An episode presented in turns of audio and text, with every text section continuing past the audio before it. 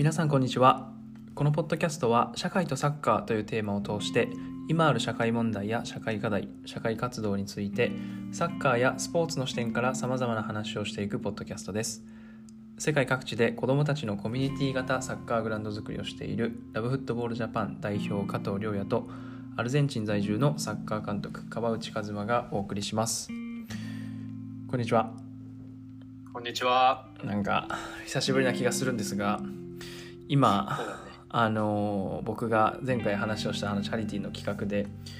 あともう本当2人ぐらいな終わるんですけど、まあ、50人ぐらいと話をしてすごいね。はいなかなか強烈な体験だったんですけど一日四五人あのとか？えっ、とまあ3人とか2人ですね、まあ、こっちの朝と夜しかあの話せないのでまあ本当丸々1ヶ月かかったんですけどあの結構ポッドキャスト聞いてるしくれてる人多いんですよ言ってくれる人いますそうなんだよ。はい。うん。そうそう。俺の周りもいて、本当ですか？あのたまに連絡してご無沙汰してますって連絡すると、はい。なんかポッドキャスト聞いてるから久しぶりな感じがしないんだよね。え。ー、素晴らしい。いやそうそう友達も言ってくれるし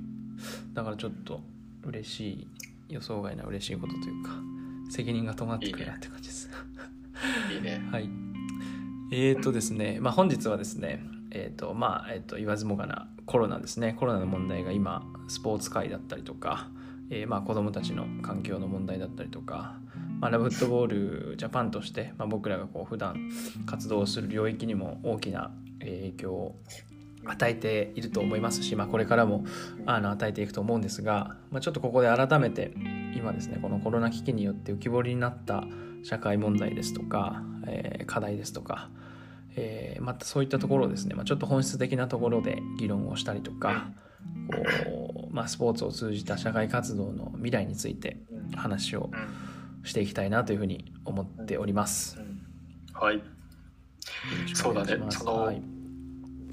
まあ新型コロナが世界的に拡大して約2ヶ月ぐらいで、はい。で、まあ、その影響っていうのが、まあ、自分たちが活動するうん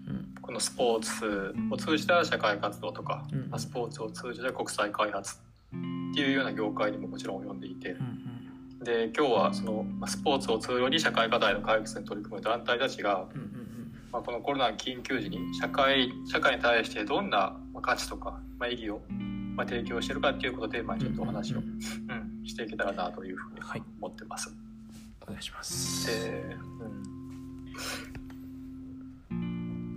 でなんかそのね自分らがやってる活動って主にその社会的に弱い立場にある人たちが結構対象になることが多くて。はい、でこうした有事の際にはさ最も影響を受けやすいんだよね。うん。でもっと厄介なのがやっぱりその事態が収束した後のいわゆる回復力ってう。んうんいう、うん。なんか昔流行ったレレジリエンスみたいな。うんうんていうのがやっぱ高くないからうん。その短期的にもそうだしまあ中長期的にも、まあ、あのどう支えていくかっていうようなことを視野にあってうん。あの行く活動が問われてるんだけど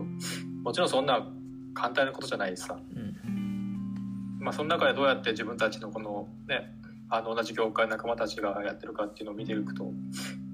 なんかこれまで積み重ねてきた、まあ、経験であるとか信頼関係っていうのをもうフルに活用して、その現場の支援に入っていってうんでかつその世界各地からのノウハウをとか新しいアイデアっていうのも吸収してやってるような状態があってさ、うん。でねラブフットボールでもねこれまでプロジェクトを実施してきたコミュニティに対して、まあ、物資支援とか資金支援とかっていうのを、まあ、開始しているけれどうん本当にこうした緊急時になればなるほどなんか今まで積み重ね積み重ねてきた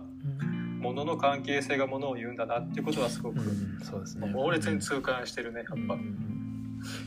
確かにでなんかもちろんいろんな業界もそうなんだけどあの今後のじゃあこの業界はどうなるんだみたいなうん考察みたいなのももうメディアでちらほら出るようになってきていて。うん。でその多くがあのなんか新しいあり方に対して適応していくのかうん。従来通りのあり方からなんか活路を見出してやっていくのかみたいなのを問いながら、うん。まあ、基本的には今後に対する、まあ、未来を示していくものが多いのかなという、まあ、思ってうん多いから、うんそこはなんか自分もいろいろ同意するところもあって、もう一回なんかその安心してもう一回その地に足ついてうんうんなんか動き始めることができてるかなっていうのが、まあ、今にはなってるところある。うんうんうん。そんななんかちょっとはい。概念的な話から入っていったけど、はい。あのまあ、今日話したいその、ね、あのスポーツを通じた社会活動うんっていうもの、まあ、今日はサッカーに限定して話をしていきたいかなと思うんだけどサッカーを通じた社会活動っていうのの、はい。まあ、定義っていうのはあの、まあ、いろいろあるんだけどうんなんか、まあ、すごくざっくり言うとサッカーをツールに何かしらの社会課題を解決する活動うんがあって、でその活動の始まり方ってあの2つぐらいに分類できるんだけど、はなんか一つはねそのサッカー自体の社会的責任から生まれるもの。うんだからまあ個人の責任とか会社の責任とかと同じように、うんサッカーの社会的責任から生まれるもので、いわゆる人種差別の撤廃とかジェンダー平等とか、うんそういったものが対象になってくうんるもの。でもう一つが、まあ、課題解決を目的に始まっていくもの。うん。だよね。でそれに対してサッカーをツールに使っていこうっていうのがあって。うん。で例えばな、まあ、例で言うとあの、まあ、人を集めるっていう機能があってうん例えばサッカー大会開いて、まあ、HIV エイズの検査を促進していくとかっていうのがあれば。うん。あとはやっぱり成長機会に恵まれない地域に対してうん。いわゆるその自己肯定感であるとか他人を思いやる心であるとか、はい。そういったライフスキルを向上するうんあの成長機会を提供するっていうのもあれば、うんあとは他人との関係性をつないでいく、うん。まあよく言う話だよね。なんか宗教とか人種とか、はい。はい。性別異なってもっていう話の部分とか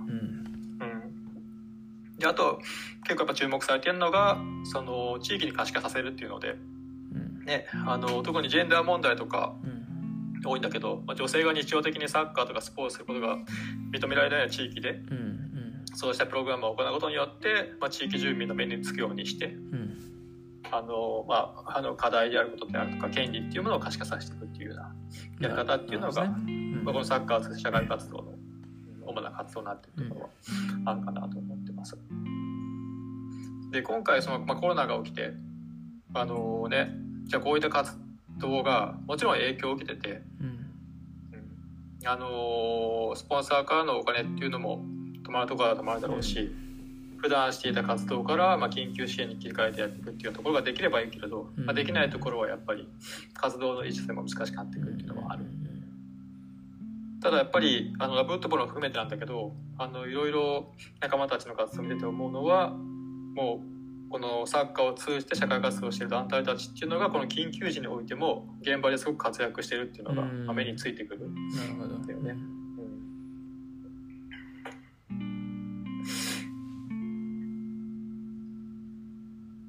カもあんまなんか目にしたことある？まあでも確かに。うん。やっぱりまあなんか最初のこのコロナがこう始まった時とまあ今、ね、2ヶ月数ヶ月ぐらい経って今とでやっぱりその動き方とかもしくはこう考え方とかいろんなものがこう変化をしてきてるなっていうのはこううん。まあ、主にインターネットを通じて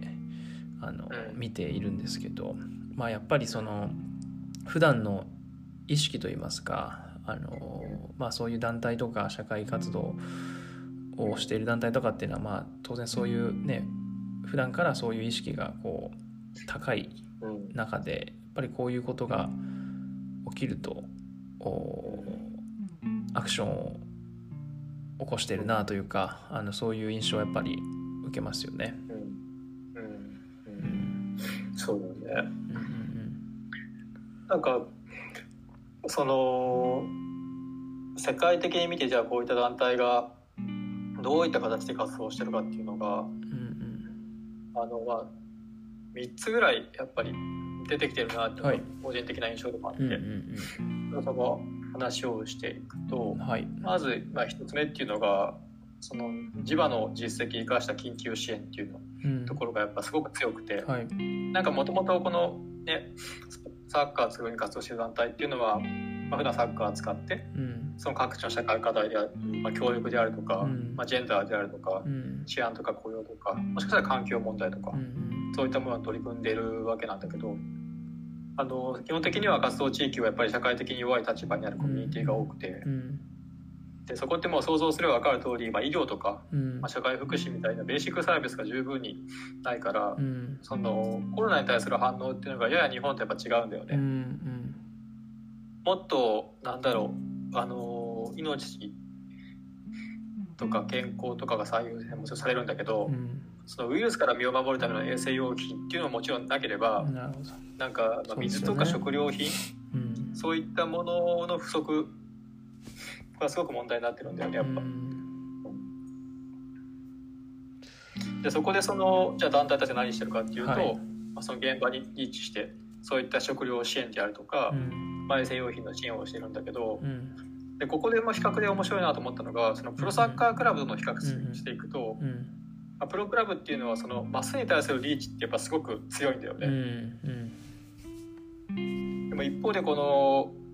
団体たちはそのニーズのあるところに対してのピンポイントにリーチできるっていう強さがあって。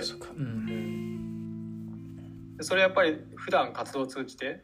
もしかしたら行政以上に現地の人たちの顔が見えてるんだようね。ん。だからその行政のサポートが行き渡らないところに対してもまあ手を届けて現場の支援をしていてうん。でそれはやっぱり日々のさまざまな積み重ねがあって地域の人たちに信頼されてるとか、地域の事情を把握してるとか、うん誰に声をかければその地域の全体像が把握できるかっていうようなこととかね。うんなんでその適切な情報をて情報を適切に入手して、で適切に物資を提供できるみたいな。なるほど。でかつねカズマさっき言ったみたいにさ、うん。そもそも支援活動に慣れてるから、うん。まあ、支援を呼びかけたりうん。支援をしていくっていうことに、うんまあ、慣れてる、そのやっぱ強みっていうのはすごくあるかなっていうのはあるねそうか。だからこの今の現段階においてはそのスポーツをツールに、まあ、してる団体なんだけどうん今に関して言うとスポーツは一切使ってなくて、うん。どっちかっていうと今まで培ってきたうん。そのスポーツ界隈のコミュニティうん。をフル活用してるっ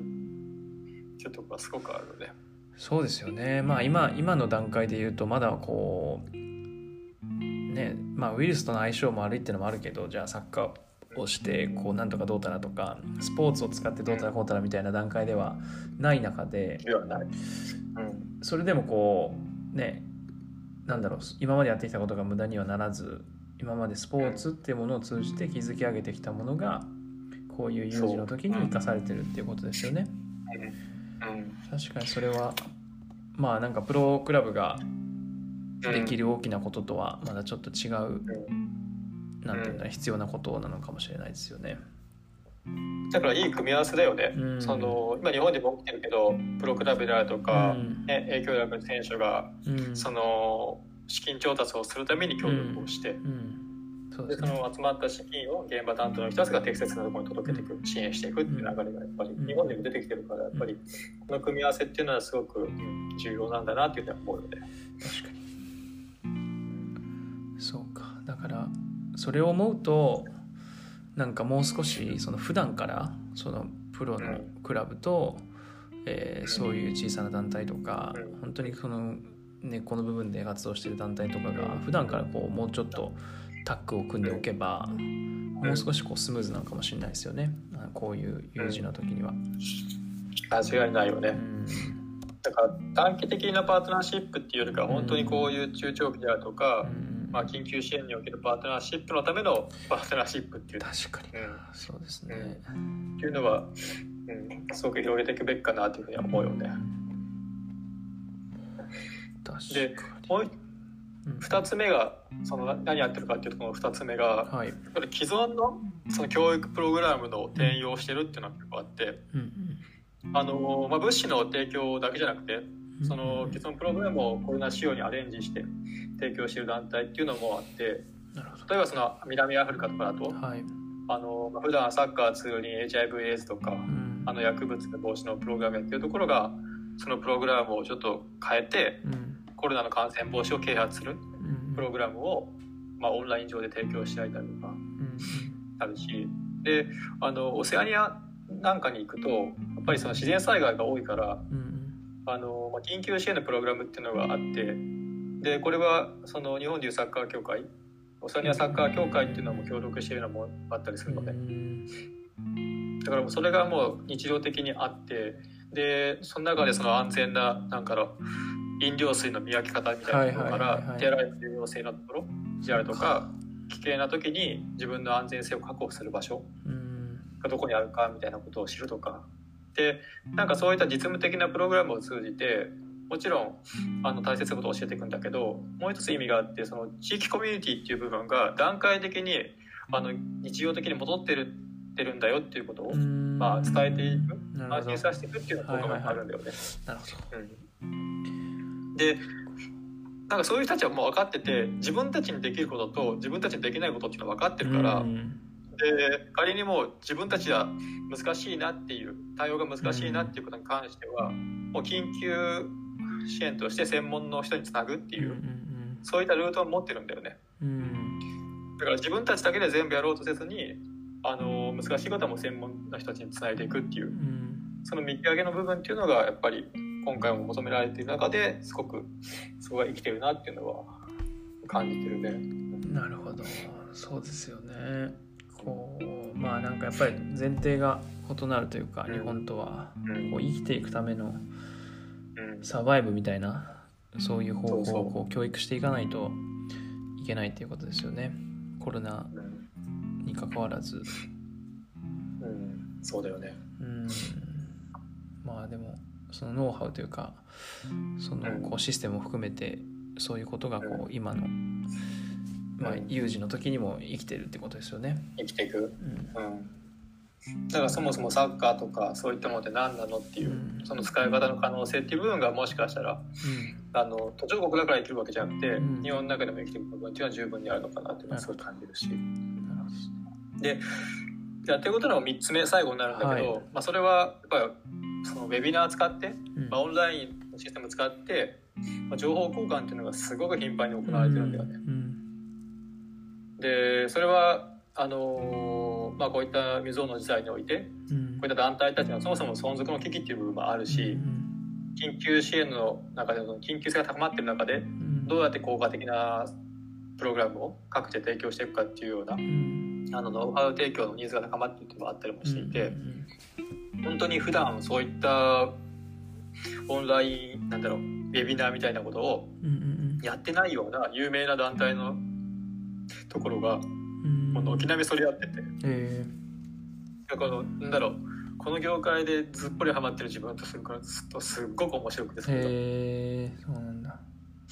うん、もっと日常的にやってほしかったっていうのがあるけど。なるほど、あとやっぱそういうところでやっぱりね、あのー新しいアイディアであるとか、うん。必要なノウハウっていう部分はやっぱ吸収して現場につなげてっていうのがすごくあるから。うんうん。面白いなと思う。そうですよね。だからまあなんかそれこそ本当にサッカーの一つのいい点というか本当にグローバルスポーツなので世界中のねそういう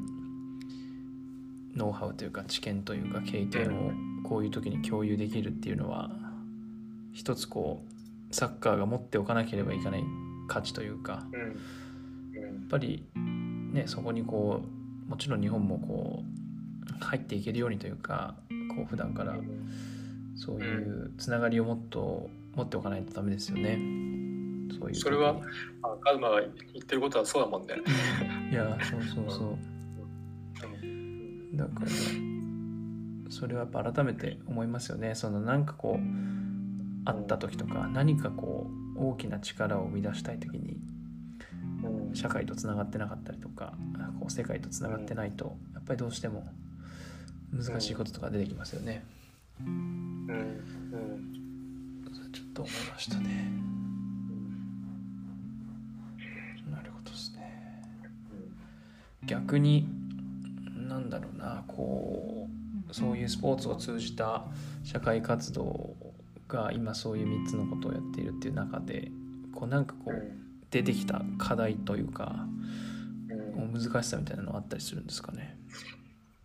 まあ一つはやっぱり経営的なところがあってこれ2つの意味で難しさがあってうん。一つはやっぱり単純にそのお金が入ってくる予定だったものが入ってきにくくなるっていうところ、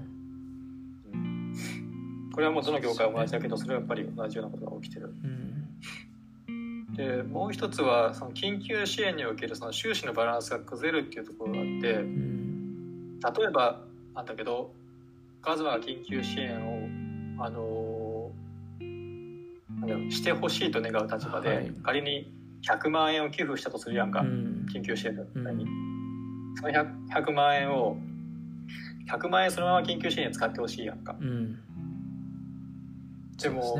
団体をしてからすると、やっぱり人が動く以上そこには人件費とか団体の管理費が出てくる。で日常的なプログラムで言えばその辺をやっぱりきちんと例えば6対4とか7対3とか8対2とか分けてやってる。うんでも緊急支援に関して言うとやっぱりそこがパケースによっては10対0とかうん。全てうんもらった寄付を現場に落としてあの支援に回していくとかもしくは9対1っていうふうにしていく。やっぱりそうなってくるとその寄付としては入ってくるものがあったとしても出てくものうん。部分もすごく多くなってくるからうんやっぱりもともと立てた収支のバランスが崩れてうん。経営的に難しくなるっていうのも出てくるし、うん。まあ、かといってねじゃあ例えばもらったその100万円っていう部分をうん。従来通り6対4でやるようなことっていうのもさうんやっぱり団体側としても感情的に難しいしそうですよね。支援者の気持ちを考えてもやっぱり違うだろうしうん。そういった難しさっていうのもやっぱりあるし。それはもうほぼあの永遠の課題としてはあるところなんだけどその活動する団体側もそうだし支援する側の、まあ、意識の部分の成長という部分も同時に求めていかなきゃいけないところなのかなっていうふうには思確かに。そうですよね。こうなんか普段そういうふうに活動している団体こそこうもっと当然この純粋になんだろうビジネスをしているわけではないから。う。うん。そうなった時に当然こう難しさは出てきてじゃあそれがこう解決する方法は何かあるのかって言われるとうんまあ難しいですよね。そのも違うところでやっぱりお金を集めてうそうですよね、緊急支援にいただいた分に関しては全て緊急支援に使うっていうのができれば一番やっぱりいいんだろうなと思うんうね。なるほど。まあ、あとの課題はやっぱりそのネット環境にないところへの支援っていうのがあるよね。日本でも問題にななってるけど、うん、Wi-Fi ネット環境がない。デバイスがない、そそういったところに対してやっぱり、うん、多分必要と言われるようなうん十分な支援っていうのはしにくい。日本と同じですよねそれは。日本も。なんか僕もまあなんですかねこういうことが始まって、まあ、オンラインオンラインってすぐ言われるようになってこうじゃあ教育の機会をうんなんだろう子どもたちに失わせないためにそうすぐにオンラインで、えー今やるべきだとかっていうところがこう出てきてる中で、まあ、僕も確かにそうだよなって思って見てたんだけどなんかでツイッターでそういう支援をしてる方がそのそもそもネット環境がないとかこうパソコンを持ってないとか、えーそういう人がいるんですってことをまあ言ってて、まあ、そこで僕もハッとしたんですけど。でなんかなかなかそこ特に今の時代イメージできなかったりするじゃないですか、まあ、ある程度こう普通に生きて最低限の暮らしをしてればそういうネット環境ってあるもんだしパソコンだって別に買えるけどでももうそこにレベルにいない人たちもいてで本当に支援が必要なのはその人だったりとかしててそこはこううんまあこうなんですかね社会がこう発展をして、まあ、テクノロジーが発展して世の中が変わっていくんだろうけどただそこにこう取り残される人は当然出てきてしまうっていう世の常というか、うん。そういうのはこうコロナでやっぱりこうあれですよね表面化しますよね。うん。やっぱりなんだろう。必要なねインフラであることは間違いないんだろうけど、うん。やっぱり、まあ、データとかで示していくとうん。ねやっぱりその世代収入が少ないところほどうんそのネット関係の部分もあるし、ん。持ってるデバイスにも関係してくるんだよね。うん。その例えば日本の教育でスマホで授業受けるっていうよりもさ、うん。パソコンとか画面の大きいタブレットがあった方がもちろん受けやすかったりするわけじゃんか、うんそうなってくるとただ w i f i があればじゃなくてやっぱり必要なデバイスを持ってなきゃいけないってことになってくるし、でそれがやっぱ今のところだとあのやっぱりその家庭のうん。経済状況とまあ比例してっていうところが今データ上出てるからさ。そうですよね。ここはまあ日本の中でももちろんねいろんな議論されてて、まあ、解決策はないんだけど、うん今後間違いなくうん解決していかなきゃない一つの分野なのかなとは思うね。そうだからなんかその貧困とか、まあ、その家庭環境が、えー良くない子供とかっていう視点もそうだけどそのあれですよね年配の方とかお年寄りの方とかそのいや俺一回その加藤さんがツイッターでつぶやいててもうこれと思ったんですけどあのなんか言言われるじゃないですか世の中でそのもう IT リテラシーがない人は置いてかれるとそのつまり、えーまあじゃあ例えば犯行廃止しようとか、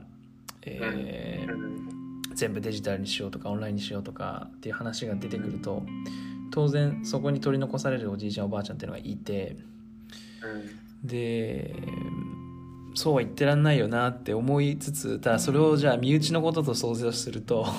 苦しくなるというか自分のあのね父母とかがそこについていけなくなっ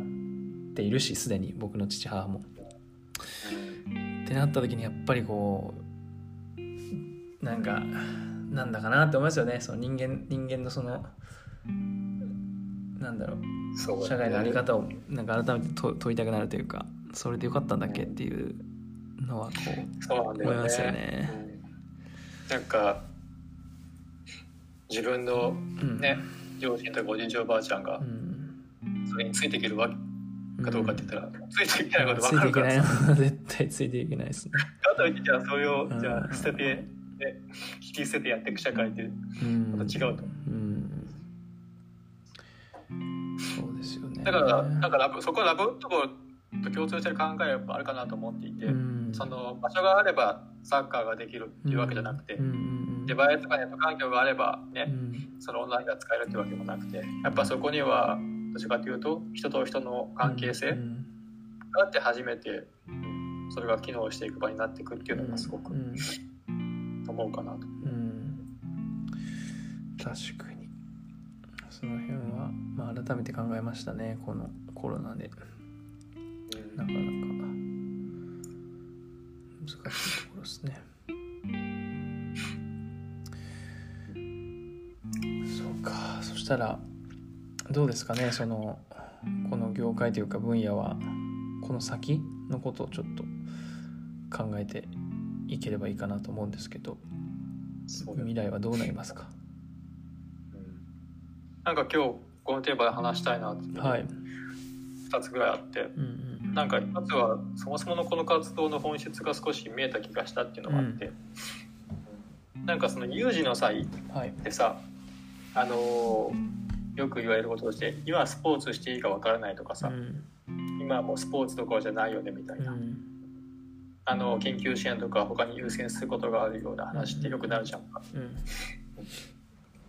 でもちろんね日本でもそういうのがあって今もそうかもしれないし。うん。で同じような話っていうのがあのその海外のウェビナーの中にもあって、うん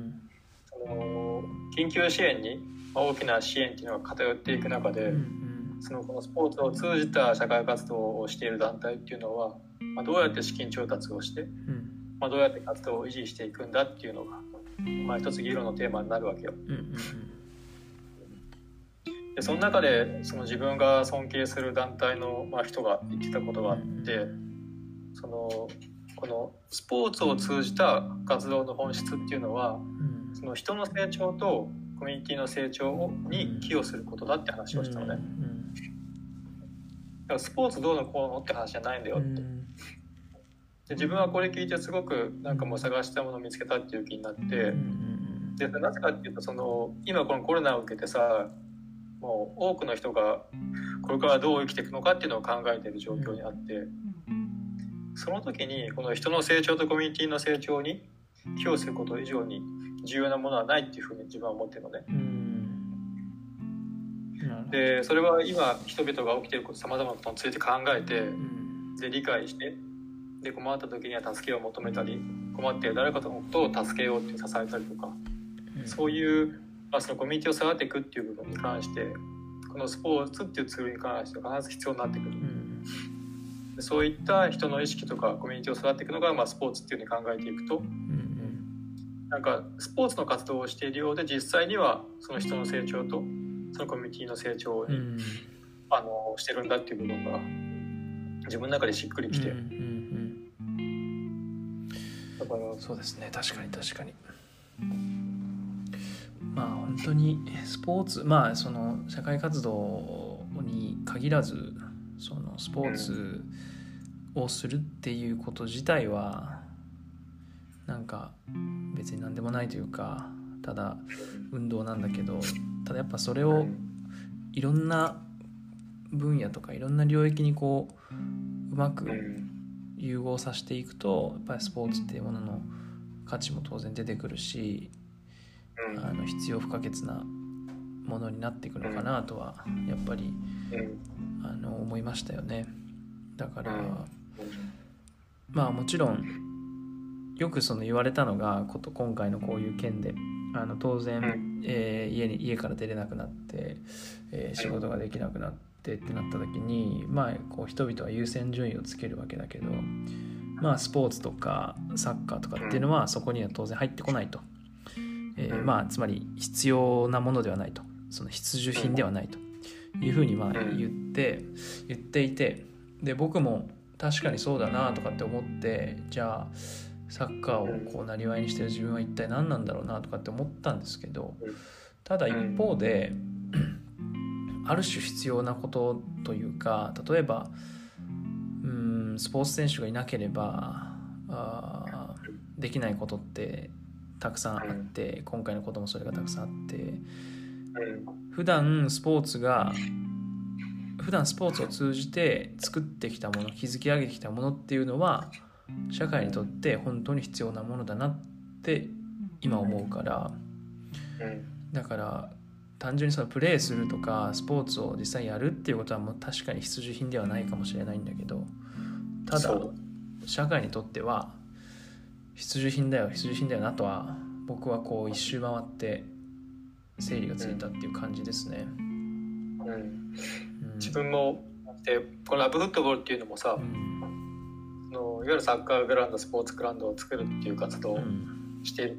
今はそれができないけれどうん。やってることっていうのは、まあ、人の成長とコミュニティの成長っうん。ていう部分。その自体には何も変わりはないんだなって思うと、ん。別にグラウンドは作れなくてもそういったその成長コミュニティの成長に対して、あのアクションを起こしていくっていうのは、うん別に今でもできるんだなっていうのがすごく確かに。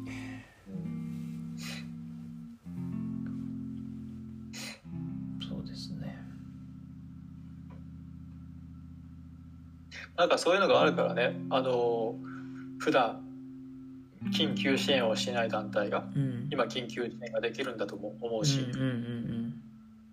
もともとそういう意識であるから、じゃあ今から緊急支援しようっていうことが実際にできるっていうのはやっぱりすごいこの業界で働いている仲間たちのうん強みなんだなっていうふうには思うんでいやそうですね。僕それでちょっと思い出したんですけどなんかツイッターでこうあるツイートが回ってきて僕はそれを見ていろいろ考えたんですけどこう社会に対して何かこう貢献したりとかうーんなんですかね社会課題をか解決したい誰かを救いたいとか人を救いたいとかっていうふうに思っている人はこう何をするのこう何をしたらいいのか考えた方がいいとその人のツイートをしてる人が言うには。で、うんそうなんでかっていうとその今そのコロナのこういう世界的な危機が起きた時にうん。世界で一番人を救ってるのはビル・ゲイツだと。つまり経営者だと。まあビジネスをしてる人だと。で僕はそれにおって思ってもちろんそうかもしれないけどその表立ってやってるたりとか資金の面だったりとか実際にこうアクションを起こしたりとかっていうのはそうかもしれないんだけどただじゃあビル・ゲイツ一人が何かをして何かできるかっていうとそうじゃなくて必ずそこの陰で普段築き上げてきた知見とかノウハウとかっていうのをビル・ゲイツに提供してる人も山ほどいるはずだしそれが非営利団体だと思うしだからなんかそういうう考え方その普段からこう少しずつこう丁寧にやっている人たちがいるからこういう有事の時にアクションをできる人がいるっていうのは、まあ間違いないことで。だからこういやカズマがそこに気づいてくれるようですげえ嬉しい。あ本当ですか？よかった危ねえ。いやそうですね本当にそう思ったんですよ。僕はそのツイートを見て。なんかこれってうんやっぱりその今の世の中がまあ大きいことを言うと資本主義で回っててで今そのなんか政治でどうこう世界が変わるってよりかはこう経済で世界が変わっているような感じは当然していて。でなんだろうな例えばこうサッカーの何かを例えば日本サッカーの何かを変えたいとかってなった時に僕も結構なんだろうそのサッカーの現場に入っちゃうと力が弱くなっちゃうから、うんだったら他の業界で力を強くしてうんサッカー界に戻ってきた方があのもしかしたら大きな動きができるかもしれないとかって思ってたんだけれどただそうかといってそれはまあ役割の問題で普段からまあ現場にいてこうねその根っこの部分から丁寧に仕事をしている人あのある程度まあお金の見返りを求めずにって言ったらちょっと言い方おかしいけどをやっている人たちがいないと結局どうにもなんないことの方が多いからそれはちょっとね僕はハッとしましたね。そうなんだよね。それはなんか話したかった初めのこととすごいリンクするんだけど、結局のところやっぱりその役割持ってる人たちがそれぞれ認識して、うん、でやっぱりね、まあ、いわゆる協力していく、っていうところが割とスタンダードになっていくことが必要かなって思って、そのすごい面白かったんだけど、うん、このその業界で今言われてることっていうのが、あのいろんなサッカー選手とかさプロクラブの人たちがさ、あの SNS とかでさあのなんだろうエクササイズとかさ、まあ、インスタライブとかやったりしてたやんか。でそういうのがあってすごく言ってるのがプロスポーツがようやく草の根に降りてきたっていうことを言ってたよ。つまり草の根の人たちの目線に合わせてようやく活動し始めたっていうふうに今日ででこれなんでこんなふうに言ってんだろうなっていうのが、そういう人たちがすごく多いからちょっと調べてみたらさ、そのなんかね2002年ぐらいにね、はい、あの国際オリンピックのフォーラムがあって、はい、その時のタイトルっていうのがさその万人のためのスポーツと、そのエリートスポーツいわゆるプロスポーツっていうのは、あのライバルなのかパートナーなのかっていうテーマがあって、何その構図って思ったんだよね。その時点ではその万人のためのスポーツつまりなんだろうその誰もがスポーツを楽しめる環境を作っていくような活動と、いわゆるエリートスポーツトップスポーツっていうのは、全く別物として見られたんだっていうのがなるほど。でまあその国際フォーラムとかでね、うん、いやそうじゃなくてもう同じ仲間として一緒になんか授業を進めていきましょうみたいなふうにもあったんだけど、うん、実際のところまだそれがやっぱり実現してないっていうのがなんかある論文でまた証明されたみたいで、うん、やっぱりなんだろうもし気づかなかったけどそのこのスポーツを通じた開発をしている人たちっていうのは、割とトッププロスポーツに対して、はい、あのネガティブに見てる部分が結構強かったんだけど、うん、でそうなぜかっていうとそのある意味でやっぱりライバル視してるところがあったらしくてあの、うん、なんか例えばさそのある団体がねそのスポーツを通じた健康促進であるとか、はいはい。なんか不平等の解消とか取り組んでたとしてうん。でもその同じ課題に対してプロクラブが取り組んでいったらスポンサーの奪い合いになっちゃうんだよね。ああなるほどね。ででもちろんそうなったらさバリューネームのあるクラブの方が強くなってくるやんかうん。し逆でそういう意味でライバルっていうところもあるしうん。逆にそのあのー今 SDGs ってあってさうん。あのーその中で8の目標の中でうん。働きがいとか経済成長に対して貢献していくっていうところとか、まあ地域づくりに対して貢献していくっていうような目標がある中でうん。これっていわゆるそのプロサッカークラブとか普通の企業がさもうそれをクラブを運営していくことによって、その問題改善に取り組んでるわけやんか。うん。でそれどっちかっていうと自分らの NGO セクターよりもより強力なんだよね。うんでもそこに対して NGO セクターっていうのはそのプロクラブとかを評価しようっていう姿勢もなかったりするわけよ。なるほど。だからなんかなんか見ていくとそういったなんかいがみ合いじゃないけれどなんかお互いまあが、ね。お互いを認めない関係性っていうのがうん。あったらしいんだよね。なるほど。で、まあ、そこってやっぱり違うよねって。うん。今今回ようやくね。なんだろうその、ね、トップのプロスポーツのチームたちがうん。こうやって自分たちにより身近な存在になってくれた。うん。いうのをきっかけに、まあ、さっき繰り返してるようなうん。あのクラブにとってあの有事の際に必要になっているような緊急パー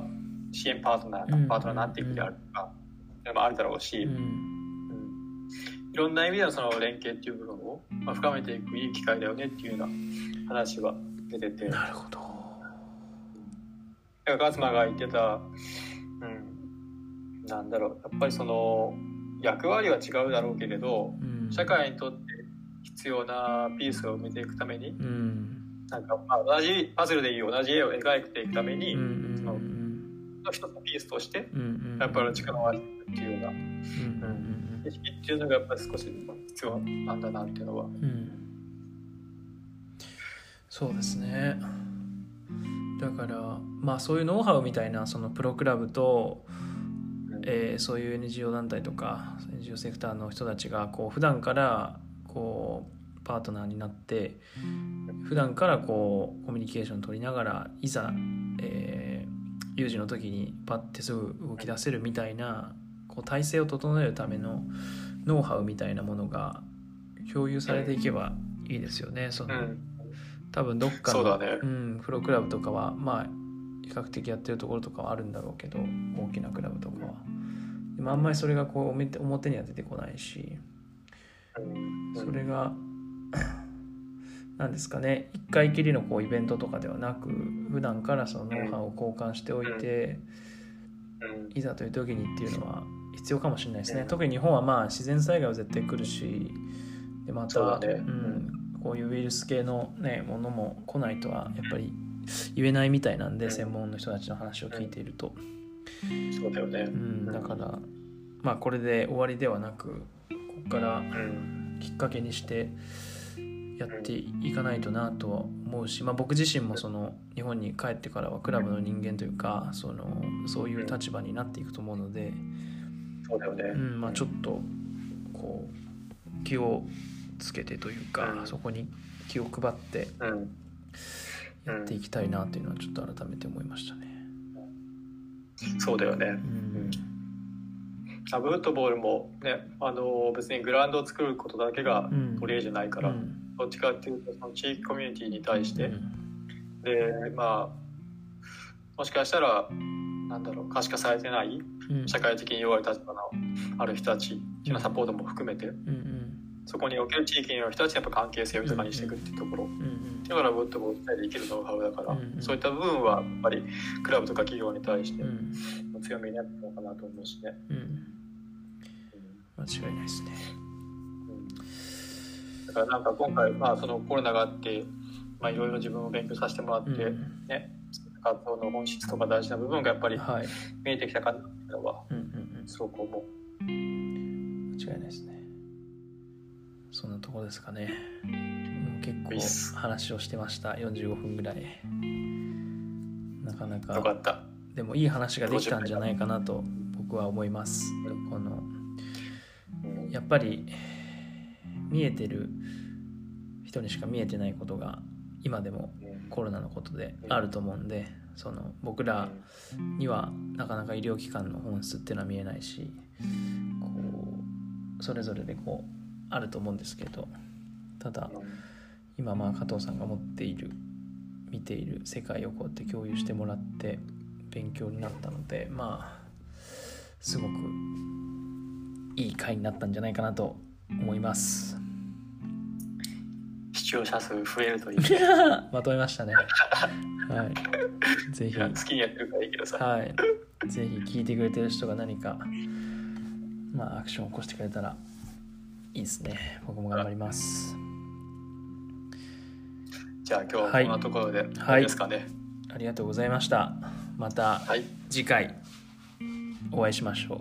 お会いしましょう。はい。お会いしましょうってねはい。また次回に。はい。はい。さようなら。さよなら